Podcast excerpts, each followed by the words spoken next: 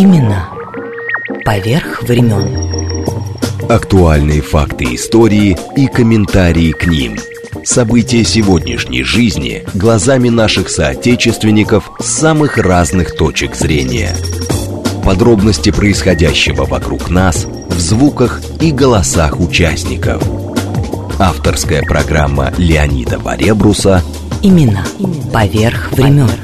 «Узри» радио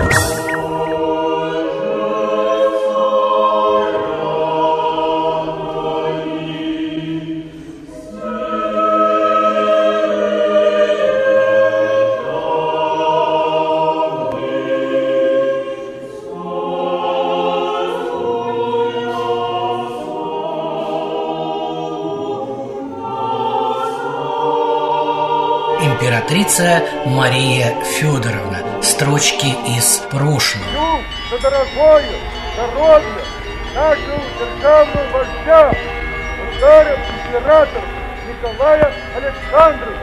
Ура!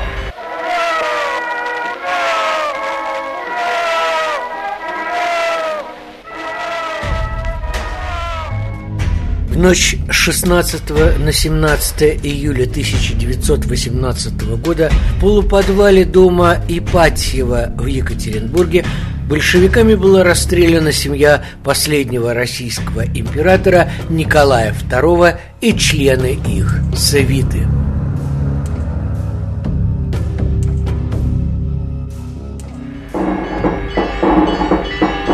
Последний раз мы пообедали на борту парохода, произнеся тост в честь капитана в знак благодарности за прекрасное путешествие, гостеприимство и отличное обслуживание. Когда в три часа мы причалили во Фрихавне, к сожалению, было холодно и шел проливной дождь. На берегу было темно от встречающих, вся семья поднялась на палубу. Самым приятным для меня было снова увидеть мою дорогую Ольгу после девяти месяцев разлуки.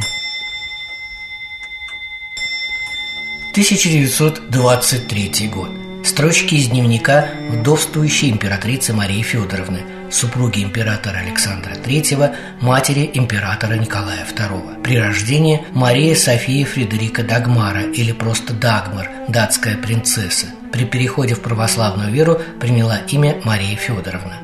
Родилась в ноябре 1847 года в Копенгагене. Умерла 13 октября 1928 года в датском замке Ведеры под Клампенборгом. Другие уточнения. Ольга – младшая дочь императора Александра III и императрицы Марии Федоровны. Родилась в 1882 году, прожила 78 лет. Увлекалась живописью, служила сестрой милосердия в Киевском госпитале.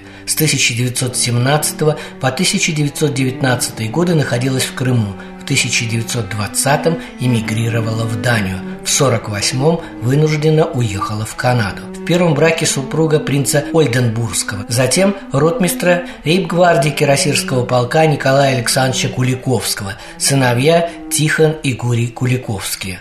Алекс, родная сестра Марии Федоровны, принцесса Александра Датская, супруга Эдуарда VII, короля Великобритании. Леонид Варебрус. Имена. Поверх времен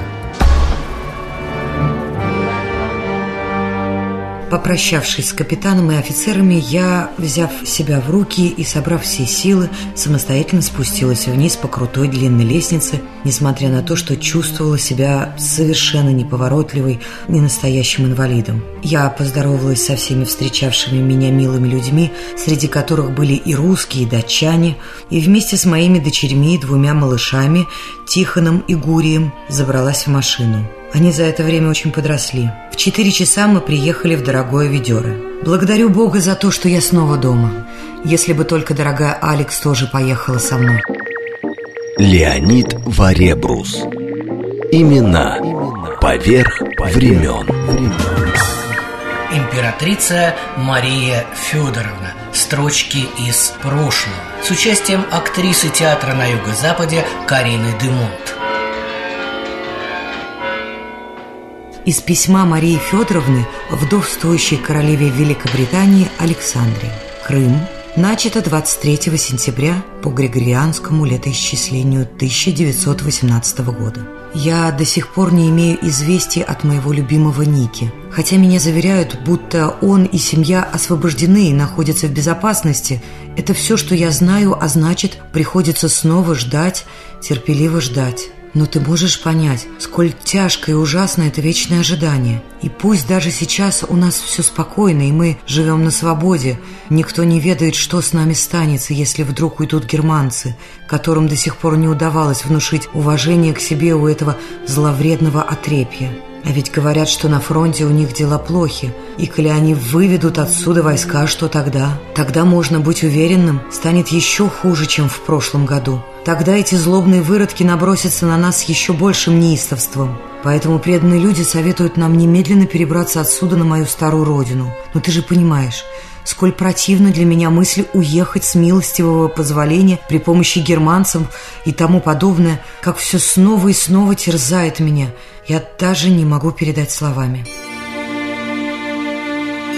Годом позже из письма Марии Федоровны вдовствующей королеве Великобритании Александре в дневниках Алекс. Крым, 19 февраля 1919 года. Боюсь, у вас вовсе не понимают, какой опасности подвергнутся все страны, если вы в самом скором будущем не окажете нам действенной помощи в деле уничтожения этих исчадий ада, большевиков. Ведь это как ужасная зараза, как чума, распространяющаяся повсюду.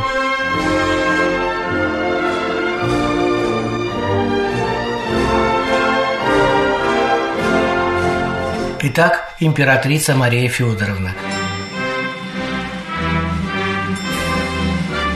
Датская принцесса Мария София Фредерика Дагмара, дочь датского короля Христиана IX и Луизы Гессенской – она была едва ли не с младенческих лет обручена с цесаревичем Николаем Александровичем, старшим сыном Александра II. Но 12 апреля 1865 года наследник скончался в Ницце. На смертном одре он просил своего брата, великого князя Александра, и свою невесту после его смерти вступить в брак. Они вместе ухаживали за умирающим цесаревичем. Александр Александрович записал в своем дневнике – я чувствую, что могу и даже очень полюбить милую Минни. Так в семье Романовых звали Дагмару. Тем более, что она так нам дорога. Даст Бог, чтобы все устроилось, как я желаю. Решительно не знаю, что скажет на все это милая Минни. Я не знаю ее чувства ко мне, и это меня очень мучает. Я уверен, что мы можем быть так счастливы вместе. Я усердно молюсь Богу, чтобы Он благословил меня и устроил мое счастье.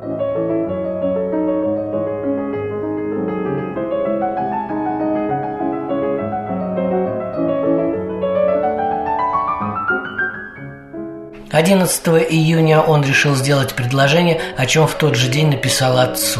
Я уже собирался несколько раз говорить с нею, но все не решался, хотя и были несколько раз вдвоем. Когда мы рассматривали фотографический альбом вдвоем, мои мысли были совсем не на картинках. Я только и думал, как бы приступить с моей просьбой. Наконец я решился и даже не успел всего сказать, что хотел. Минни бросилась ко мне на шею и заплакала. Я, конечно, не мог также удержаться от слез. Я ей сказал, что милый наш Ники много молится за нас и, конечно, в эту минуту радуется с нами. Слезы с меня так и текли.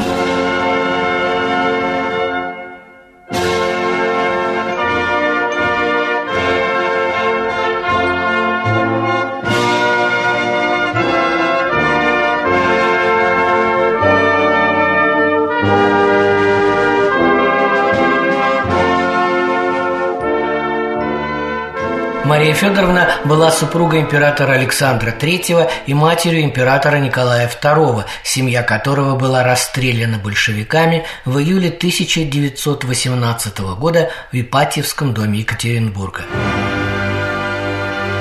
Вслед за другим ее сыном, великим князем Михаилом, после отречения брата, он также отказался от российского престола. Весть об отречении Николая II застала Марию Федоровну в Киеве – Она немедленно выехала в Петроград, чтобы увидеть и морально поддержать сына. Петроградский совет требовал тогда ареста всех членов Российского императорского дома. Однако Временное правительство позволило Марии Федоровне выехать в Крым. В апреле 1918 года Ялтинский совет настаивал на казни всех членов императорского дома, проживавших в Крыму но этого не допустил Севастопольский совет. После вступления в Крым германских войск все представители незаложенной династии оказались под немецким военным надзором. Оккупационные власти препятствовали выезду императрицы в Данию, от переселения в Германию она отказалась сама, поскольку возлагала на Германию значительную долю ответственности за большевистский переворот в России. Спустя год после революции 9 ноября 1918 года в Германии помощь членам Дома Романовых в Крыму предложила Великобритания. В апреле 1919 года сестра Марии Федоровны, вдовствующая королева Великобритании Александра, прислала за ней крейсер «Мальборо». 13 апреля Мальборо прибыл в Константинополь. Затем высадил всех Романовых на Мальте, а оттуда на крейсере «Нильсон» они отплыли в Великобританию. 10 мая вдовствующую императрицу на вокзале Виктория встретили король Георг V, королева Мария и вдовствующая королева Александра. 15 августа Мария Федоровна в сопровождении брата принца Вальдемара Датского и свиты из 11 человек отправилась в родную Данию.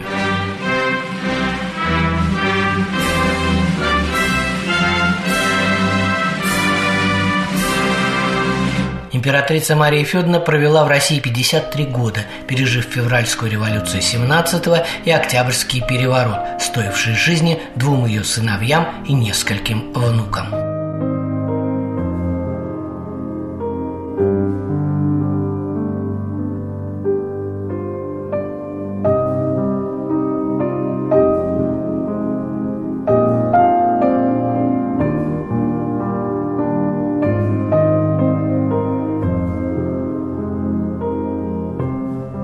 Из дневника Марии Федоровны. Крым, 21 июля 1918 года. Суббота. Распространяются страшные слухи о судьбе нашего любимого Ники. Не могу и не хочу верить им, но просто не представляю, как я смогу вынести такое напряжение. К чаю были Ксения с Ириной. В четыре часа пополудни встретилась с Орловым. На его взгляд, все эти ложные известия распространяются специально. Дай-то Бог. Она до конца жизни так и не поверила в гибель своих сыновей Николая и Михаила Александровичей, невестки и внуков. Время от времени ее мучили аферисты всяческого рода, выдававшие себя за ее мнимо спасшихся внуков – Ольгу, Марию, Анастасию, Алексея. По слухам, одной из лже-Анастасии при личной встрече Мария Федоровна якобы сказала «Милая, я не знаю, кто вы и какую цель преследуете. Оставьте меня в покое». Если вам нужны деньги, я дам вам их. Но деньги – это ничто. Вы счастливее меня, вы молоды, и у вас впереди вся жизнь. Я, в отличие от вас, потеряла все. Мужа, семью, положение, родину. У меня остались только воспоминания.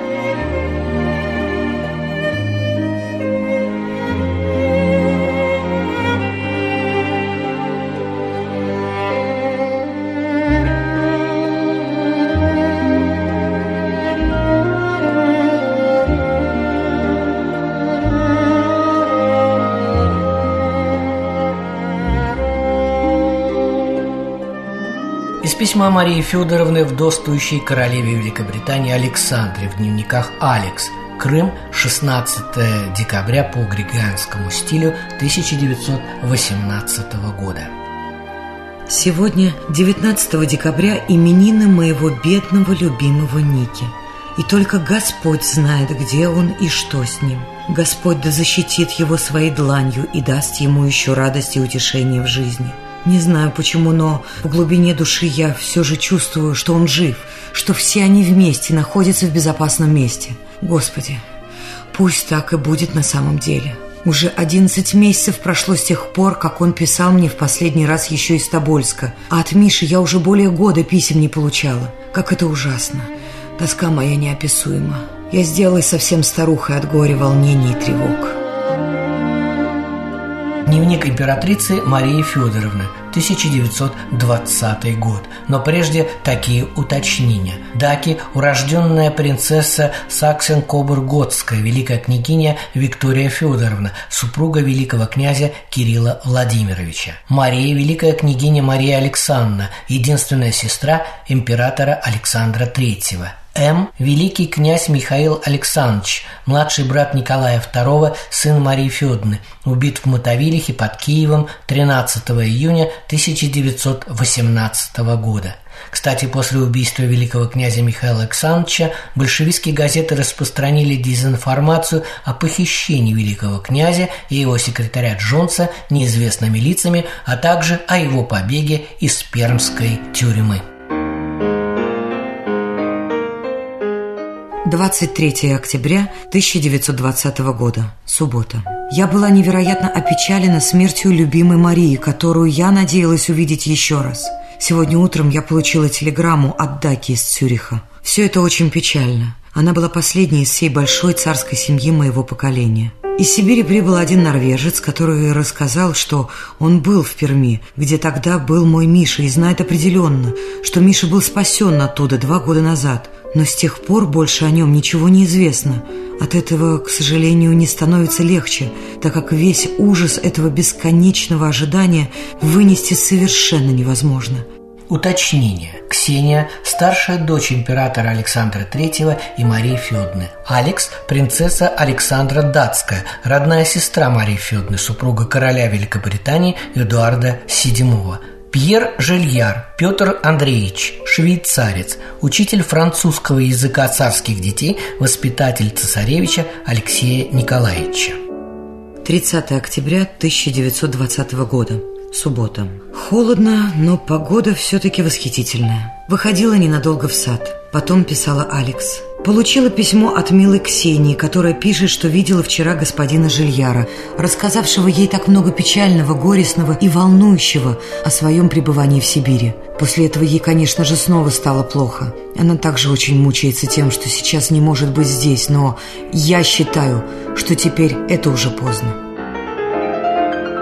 С 1881 по 1894 годы Мария Федоровна была супругой императора Александра III. Затем до 1917 она вдовствующая императрица и глава Российского Красного Креста. Накануне Первой мировой войны она находилась в Англии у сестры, вдовствующей королевы Александры. Затем вернулась в Санкт-Петербург, который сменил свое немецкое название на более привычное – Петроград весной 1916 года переехала в Киев, где жила в императорском дворце, переоборудованном под лазарет. Там работала сестрой милосердия ее младшая дочь Ольга. В Киеве была также штаб-квартира Российского военно-воздушного флота под командованием зятя императрицы великого князя Александра Михайловича. После отречения императора Николая II из Киева Мария Федоровна срочно выехала в Могилев, чтобы утешить сына в момент величайшего унижения, записав в дневнике «Бедняка Ники открыл мне свое бедное кровоточащее сердце, и мы оба плакали». Из дневника Марии Федоровны 14 марта 1917 года, пятница. Написала Алекс. Из Петербурга ничего, положение ужасное. Стычки столкновения, волнение на улицах – все это после закрытия дома. Мы можем благодарить ее за глупость и желание взять власть в свои руки в отсутствии Ники. Непонятно, как можно брать на себя такую ответственность. Призванные военные отказываются стрелять в народ. Полиция же стреляет. Много убитых. Родзянков стал во главе нового правительства. Все прежние министры смещены и арестованы. Из дневника Могилев, Ставка, 16 марта, пятница. Находилась в сильном душевном волнении. Поднялась в начале восьмого утра. В девять с четвертью пришел Сандрос, внушающими ужас известиями, как будто Ники отрекся в пользу Миши. Я в полном отчаянии. Подумать только, стоило ли жить, чтобы когда-нибудь пережить такой кошмар, и я сразу согласилась поехать к Нике. 17 марта, суббота. Слишком много волнений. В 12 часов прибыла в Ставку, в Могилев, в страшную стужу и ураган. Дорогой Ники встретил меня на станции. Горестное свидание. Мы отправились вместе в его дом, где был накрыт обед вместе со всеми. После обеда бедный Ники рассказывал обо всех трагических событиях, случившихся за два дня. Сначала пришла телеграмма от Родзянко, в которой говорилось, что он должен взять ситуацию с Думой в свои руки, чтобы поддержать порядок и остановить революцию. Затем, чтобы спасти страну, предложил образовать новое правительство и Ники невероятно отречься от престола в пользу своего сына. Но Ники, естественно, не мог расстаться с сыном и передал трон Мише.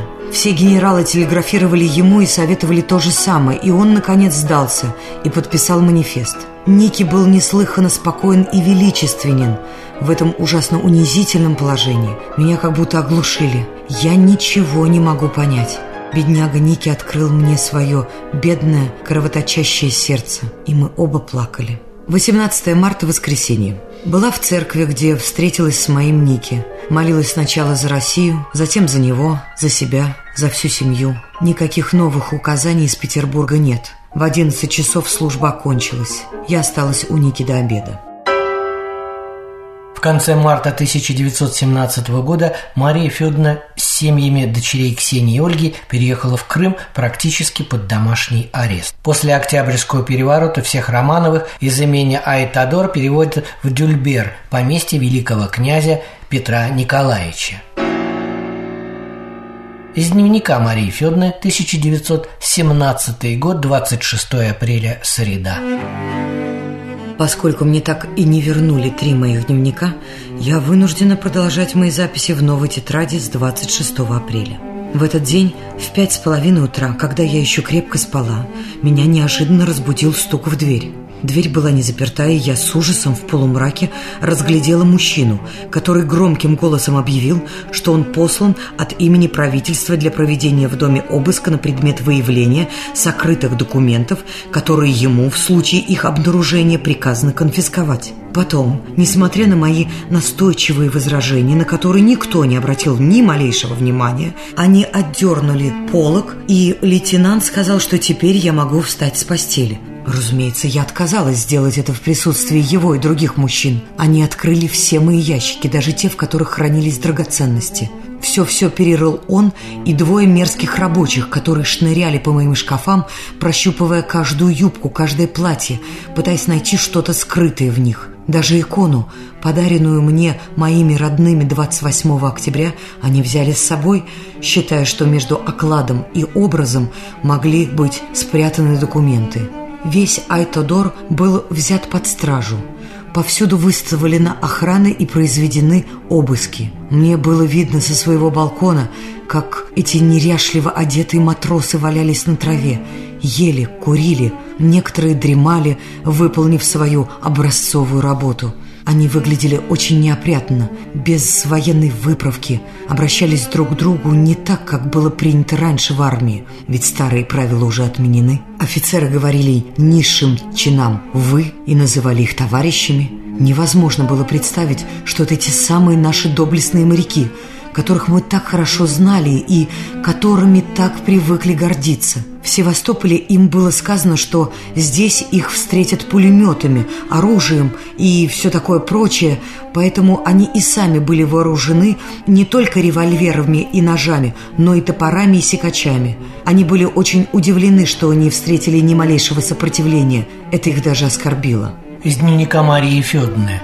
1917 год, 7 августа, понедельник. Из Петербурга прибыла Ирина, супруга князя Феликса Юсупова-младшего. Она рассказала, что моего бедного любимого Ники вместе со всей семьей отправили в Сибирь. Я была в таком шоке от ее рассказа, что у меня едва не случился сердечный приступ. Но хочу надеяться, по крайней мере, что они там будут все-таки в большей безопасности, чем в Царском, где их каждодневно притесняли и всячески унижали. И все же сам этот факт чудовищен, убийственен, ошеломляющий, особенно если принять во внимание, что эти негодяи давали им надежду. Они обещали отправить их в Ливадию. Как же им несовестно обращаться с ним, как с преступником. С ними в Сибирь отправились две фрейлины, Иза и Настенька, Илья Татищев и Василий Долгоруков. Никого из старых друзей Ники. Невероятно. Да хранит их рука Господа, защитника и покровителя нашего. Несчастный народ не понимает, что страну уже предали, и она находится в руках врагов. Как это все ужасно.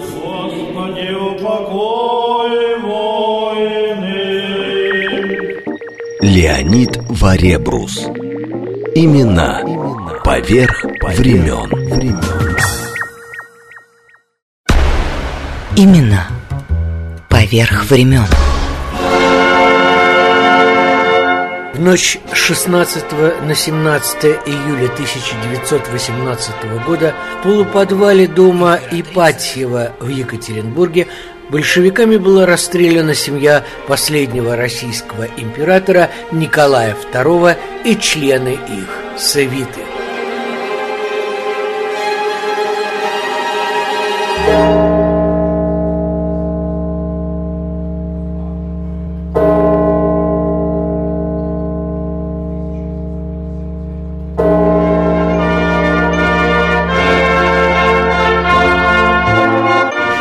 Императрица Мария Федоровна. Строчки из прошлого. С участием актрисы театра на юго-западе Карины Демонт.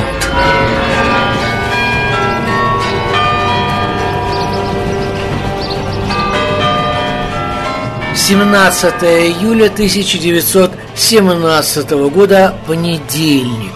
Чувствовала себя очень неважно. Сколько же унижений мы терпим от наших надзирателей. Сразу после завтрака прибыл врач, чтобы осмотреть мальчиков. Но не успела начать осмотр, как прибежал этот гнусный унтер-офицер и сам бессовестным образом стал прогонять его, говоря, что его имя, дескать, не внесено в книгу дежурств караула. Тот настолько перепугался, что тут же собрался прочь, однако благодаря энергичному вмешательству Ксении все-таки остался. После чая такая же история приключилась и со мной. Матрос ни за что не хотел пропускать меня. Как же все это скверно. 22 июля 1917 года, суббота. Какой печальный день моих именин. Ксения и Ольга преподнесли небольшие подарки, что меня очень растрогало. Затем с поздравлениями была Зина с Долгоруким и Апраксина. В 12 часов внизу в гостиной отслужили благодарственный молебен. Мне принесли множество цветов и фруктов. Потом оставались дома, чувствовала себя отвратительно, одолевала печаль. 6 декабря, четверг, 1918 год. Именины моего любимого Ники. Господи, спаси и сохрани его. Вот только где он, мой бедный сын, подвергшийся таким тяжелым испытаниям? 12 часов отслужили молебен в его здравии. Поздравила двух именинников Вяземского и Кукушкина, а также Воронова из гвардейского экипажа. Именно поверх времен. Из дневника Марии Федоровны, 1917 год, 22 августа, вторник. Я вся в мыслях о дорогой маленькой Ольге. Какой печальный у нее сегодня день рождения. С фронта поступают ужасные известия. Говорят, оставлена Рига, причем так поспешно, что все имущество теперь достанется врагу. Какая беда, какой позор. Наши войска отступили, не принимая боя. Я в полном отчаянии. 23 августа, среда. Как все ужасно и так печально. Теперь вот наши войска оставили Ригу. Какое жестокое унижение испытываешь, когда думаешь о том, как быстро исчез тот великолепный дух, присущий до толи столь беспримерно храброй, а ныне деморализованной армии. Это самое ужасное и невероятное, что могло только случиться. Ведь тем самым потеряно все, остается только отчаиваться, наблюдая весь этот жуткий кошмар. Из дневника Марии Федоровны, 1917 год, 27 ноября, вторник.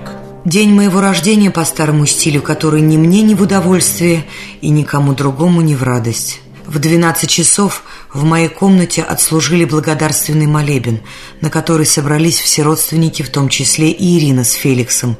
Он наконец-то приехал сегодня ночью. Так страшно было слышать его рассказ о событиях в Петербурге, в особенности о том, как жестоко обошлись с несчастными юнкерами. Им выкалывали глаза, у них отрезали уши и носы, после чего топили их в реке. Нет, это просто невероятно и неслыханно. Германцы действуют в открытую.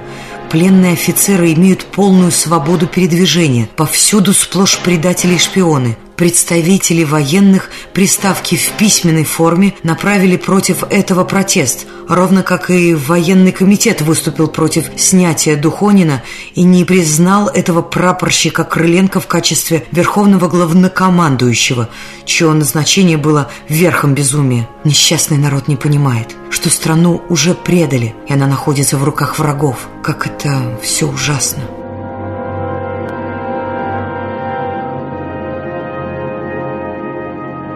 В апреле 1918 года части Красной Армии приблизились к Ялте. Год спустя императрица Мария Федоровна покинет Россию на борту британского крейсера «Мальборо». И необходимые уточнения к дневнику. Тюра – сестра Марии Федоровны. Крым, 3 июля 1918 года, вторник. Чудовищно жарко. У меня же температура напротив низкая, 36,1. В три с половиной пополудни Долгоруков сообщил, что прибыл некий немецкий офицер, который должен собственноручно передать мне письмо от милой Тюры. Но только мне лично. В ином случае он вынужден будет вернуть письмо ей.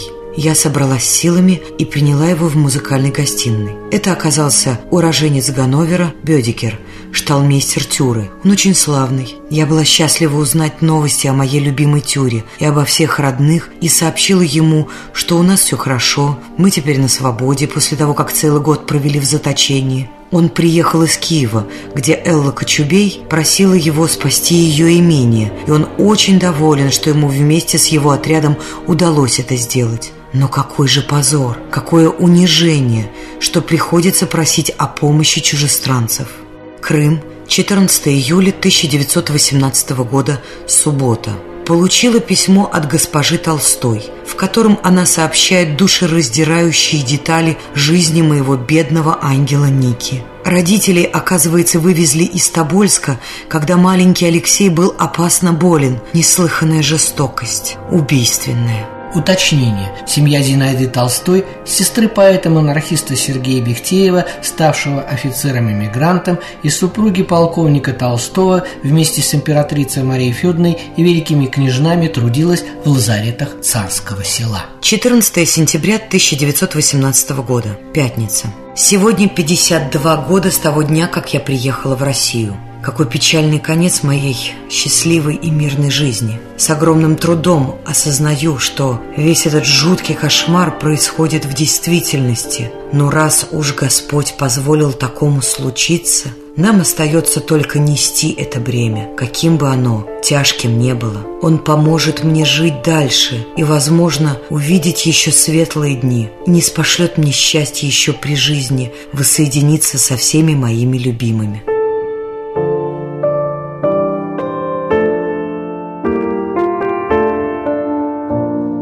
Крым, 7 апреля 1919 года, понедельник. День рождения моей любимой Ксении. Боже, спаси и сохрани ее. Сегодня два года, как мы приехали сюда. И вот я до сих пор нахожусь здесь. Тогда-то я думала, что проведу в этих краях несколько месяцев, а потом смогу вернуться домой в Петербург. Человек предполагает, Бог располагает. Еще утром нам сообщили с английского корабля, что получены угрожающие известия с Перекопа, и поэтому нам следует быть наготове. Когда в два часа дня разошлись, я поднялась наверх и стала спокойно укладываться. Но тут пришел граф Менгден и передал от Николаша, что нам необходимо в четыре часа дня прибыть в Дюльбер, чтобы оттуда перебраться на борт корабля. Какой ужас! Меня точно по голове ударили. Я пребывала в полном смятении из-за того, что вот так внезапно нас, словно преступников, вынуждают сниматься с места. мы направились к небольшому английскому пароходу, который доставил нас на борт громадного красавца Мальбора. Я резко высказывала свое негодование капитану Джонстону, выразив сожаление по поводу того, как все это было сделано. В ответ он сказал лишь, что спешка вызвана крайней необходимостью, и мы успели на корабль в самый последний момент. Ступив на борт, я поздоровалась со всеми офицерами и спустилась вниз. Мы снялись с якоря в пять с половиной часа и взяли курс на Ялту, где и заночевали. 13 апреля 1919 года, воскресенье, на рейде Константинополя. Поднялась рано, потом отслужили красивую службу. Английский священник очень хорошо говорил о вербном воскресенье. Матросы пели, после чего исполнили оба наших гимна. Как волнительно было снова услышать их вновь. Их играют каждое утро при подъеме флага. И в первый раз я так растрогалась, что не смогла сдержать слез. 14 апреля, понедельник. После завтрака я приняла датского посланника Ванделя. Он очень славный. Вчера меня также навестила бедняжка Толстая с двумя детьми. Ее бедного младшего сына эти негодяи-большевики взяли в плен и держали в заперти 11 дней, а несчастная мать даже предположить не могла, где он находится. В конце концов, некий аноним предложил ей заплатить 1 миллион рублей, и тогда эти гнусные мерзавцы отпустили бы его. Но, слава богу, мальчику удалось бежать без всякого выкупа. 15 апреля, вторник. Поднялась рано, приняла генерала Шварца. Он рассказал мне о том, как позорно вели себя в Одессе французы. Они оставили город, не обращая никакого внимания на его протесты. С ним были еще двое его весьма приятных адъютантов и молодой Алексеев. На маленьком пароходике, доставившего их к нам на борт, нет матросов, только офицеры, и лишь трое из них моряки, а остальные из пехоты – я спустилась к ним, чтобы поздороваться и поговорить. Сначала они даже не хотели подать мне руки, такие они были грязные. Все это кажется мне неправдоподобным. 16 апреля 1919 года. Среда. На рейде Константинополя. Всю вторую половину дня принимала. Сначала бедняжек Пантелеевых, с которыми встретилась в первый раз после гибели их любимого единственного сына. Как все это печально потом несчастного Троубенберга, у которого тоже погиб единственный сын. И, наконец, я приняла бывшего министра. Я о нем весьма хорошего мнения. Он был почетным опекуном, последним из назначенных мною. После завтрака я приняла еще митрополита Платона, которого французы изгнали из Одессы. Они вели себя подло по отношению к бедняжкам-беженцам и всем русским, по несчастью оказавшимся на их кораблях. Им не давали ни еды, ни питья и даже не разрешили сойти здесь на берег. Потом нас исповедовал русский священник перед завтрашним причастием. Погода замечательная, теплая, тихая, так что весь вечер провела на палубе. Ровно за пять дней до этой записи еще в Ялте императрица Мария Федоровна, проведя в России 53 года, напишет свои последние в этой стране, которой правили ее муж император Александр III и сын император Николай II строчки. Встала рано, еще до того, как в 9 часов мы снялись с якоря. Я поднялась на палубу как раз в тот момент, когда мы проходили мимо корабля «Адмирала», на котором играла музыка. У меня сердце разрывалось при виде того, что этот прекрасный берег мало-помалу скрывался за плотной пеленой тумана и, наконец, исчез за нею из наших глаз навсегда. Забыла вчера написать, что благодаря моим мольбам всех наших несчастных офицеров охраны взяли на борт английского корабля. Он прошел в непосредственной близости от нас в полной тишине, которую внезапно нарушили громкие крики «Ура!», не смолкавшие до тех пор, пока мы могли слышать их. Этот эпизод в равной степени красивый и печальный тронул меня до глубины души. 11 апреля 1919 года. Пятница на борту Мальта. Мария Федоровна умерла 13 октября 1928 года. После отпевания 19 октября в православной церкви ее прах был помещен в саркофаг в королевской усыпальнице кафедрального собора в датском городе Роскиле, рядом с прахом ее родителей. Там же покоятся и члены датской королевской семьи.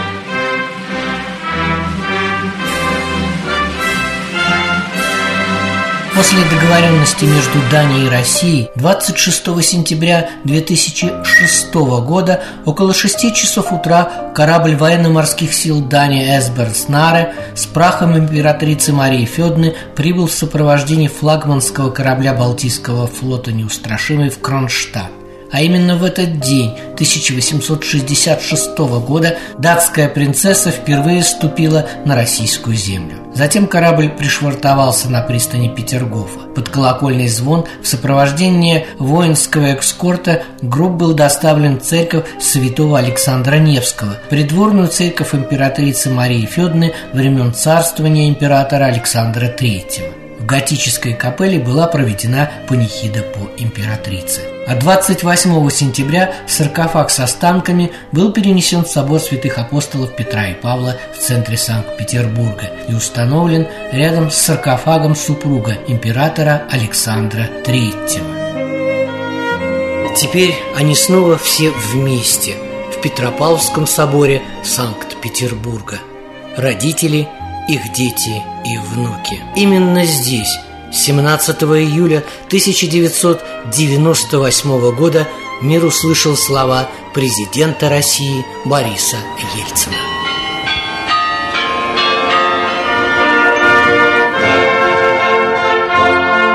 Предавая земле останки невинно убиенных, мы хотим искупить грехи своих предков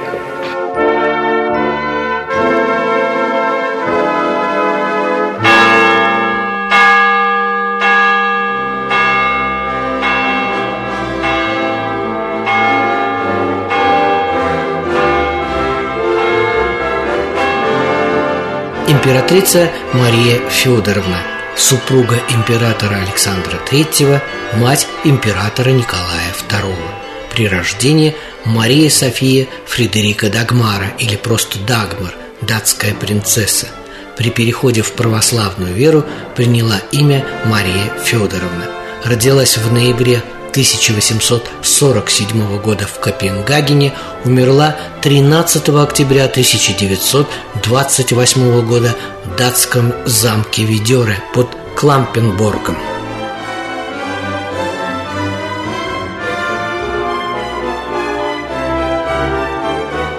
Попрощавшись с капитаном и офицерами, я, взяв себя в руки и собрав все силы, самостоятельно спустилась вниз по крутой длинной лестнице, несмотря на то, что чувствовала себя совершенно неповоротливой и настоящей. Боюсь, у вас вовсе не понимают, какой опасности подвергнутся все страны, если вы в самом скором будущем не окажете нам действенной помощи в деле уничтожения. Из Сибири прибыл один норвежец, который рассказал, что он был в Перми, где тогда был мой Миша, и знает определенно, что Миша был спасен оттуда два года назад. Дорогой Ники встретил меня на станции. Горестное свидание. Мы отправились вместе в его дом, где был накрыт обед вместе со всеми.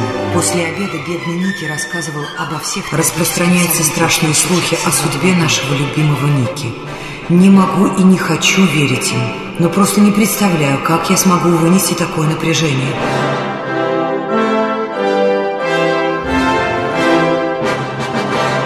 Строчки из прошлого с участием актрисы театра на Юго-Западе Карины Демонт. Послесловие. Настоятель собора святых апостолов Петра и Павла, архимандрит Александр Федоров. Это было не первое перезахоронение в новейшее время, потому что началось все в 92 году с перезахоронения великого князя Владимира Кирилловича в усыпальницу. Да, но это великокняжеская. Да, но она является пределом собора. Это, в общем, единое пространство. Ну, через галерею туда можно ну, да, да, да. пройти. И там захоронен Владимир Кириллович. После этого его родители были там перезахоронены, а его супруга Леонida Георгиевна в 2010 году. Это говорит о том, что вот этот храм усыпальницы – это храм не мертвых, но живых, можно сказать сказать, не только в том смысле, что у Господа все живы, но и в том смысле, что храм функционирует как храм и как усыпальница. Но то это есть, же история наша. Это не только память о прошлом, но это то, что происходит сегодня. Именно поверх времен.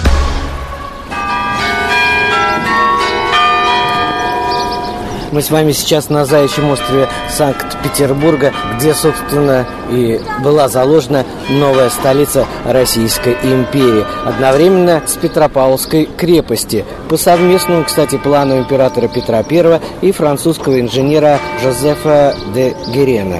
Я стою около собора святых апостолов Петра и Павла, архитектора Доминика Трезини.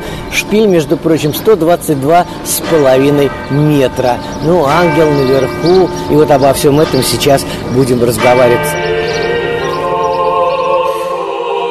и буквально несколько слов вот о замечательном позолоченном резном иконостасе. Первый делали в Москве с 1722 по 1726 год под руководством архитектора Ивана Зарудного, резчики Трофим Иванов и Иван Телега. Иконы на иконостасе писали Андрей Меркульев и Филипп Артемьев по эскизам тогдашнего директора петербургской типографии и рисовальной школы Аврамова. Вот совсем краткая предыстория художественной части храма и переходим к церковным ритуалам, регулярно возобновленным в соборе только в 1990 году, в том числе царские панихиды в дни памяти российских государей-императоров. Обо всем этом подробнее сейчас будем разговаривать с настоятелем собора, архимандритом Александром. Действительно, все российские государи-императоры, начиная с Петра I, за исключением Петра II. Петра II и Иоанна Антоновича. Все остальные да. здесь, конечно, покоятся. И основатель города Петр Великий,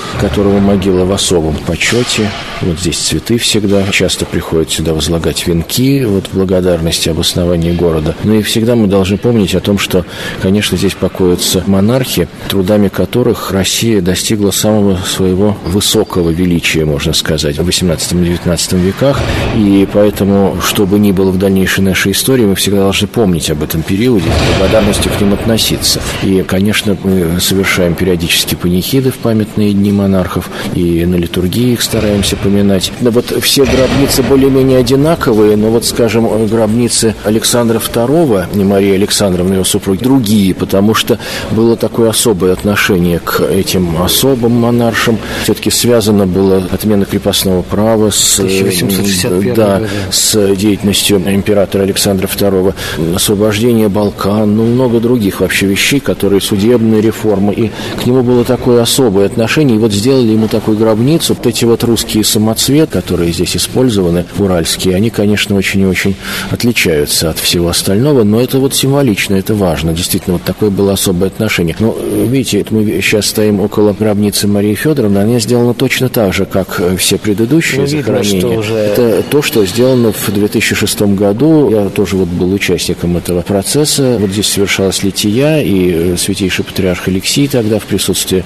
многих архивов архиереев и большого количества гостей, совершил вот это перезахоронение. В конце концов, она упокоилась рядом со своим супругом августейшим, с Александром Третьим рядом. А то, что у нас вот было две патриаршие службы, это тоже символично. Ведь храм построен в синодальное время, когда не было патриаршества. И получается, что он и кафедральный собор, и усыпальница императоров, и вообще главная доминанта в центре города у нас. Да? Все-таки довольно специфический его статус. У нас не так много храмов-музеев, которые являются одновременно и музеем, музеями и действующими храмами. Несмотря на неожиданный для многих тогда в 90-е годы приезд сюда президента Бориса Ельцина, его слова прощения за расстрел царской семьи, все равно, насколько я знаю, и вот судя по публикациям и церковным в том числе, церковь достаточно осторожно относится вот к перезахоронению. Да. Между тем, как мы, в общем, опираемся на изначальные документы, это следственное дело, которое проводил Соколов. Николай Алексеевич Соколов, замечательный следователь исследователи вот тогда при Колчаке еще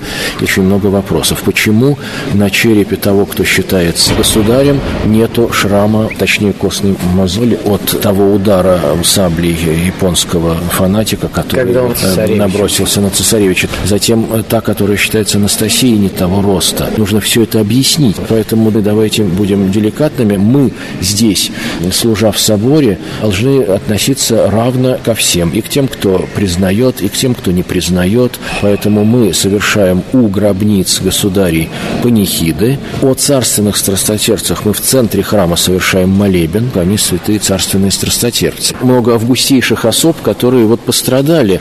И государь, император Павел Петрович, могила которого здесь вот перед нами находится, надо сказать, что до революции она была очень почитаема, и даже была книга, где собирались всякие сведения о чудесах, совершавшихся при молитве о Павле Петровиче. На могиле его супруги Марии Федоровны вот такой ковчежец с вюртембергской землей, а здесь вот цветы всегда у Павла Петровича. А еще есть памятная доска в усыпальнице четырем великим князьям, которые убиты были в январе 19 года на территории крепости. крепости. Да, действительно, этот храм очень важен, потому что, во-первых, основание его предшественника деревянного храма просто начался наш город, а потом уже был освящен каменный храм Доминика Трезини, и позднее, вот уже в 19 веке, скажем, инженер Журавский сделал новую конструкцию колокольни. Это тоже, можно сказать, вклад в архитектуру собора. А Великокняжеская усыпальница, предел Александра Невского, это уже результат архитектурного и строительного творчества Бенуа, Грима и Тамишка. Леонид Варебрус. Имена. Поверх времен. Поверх времен.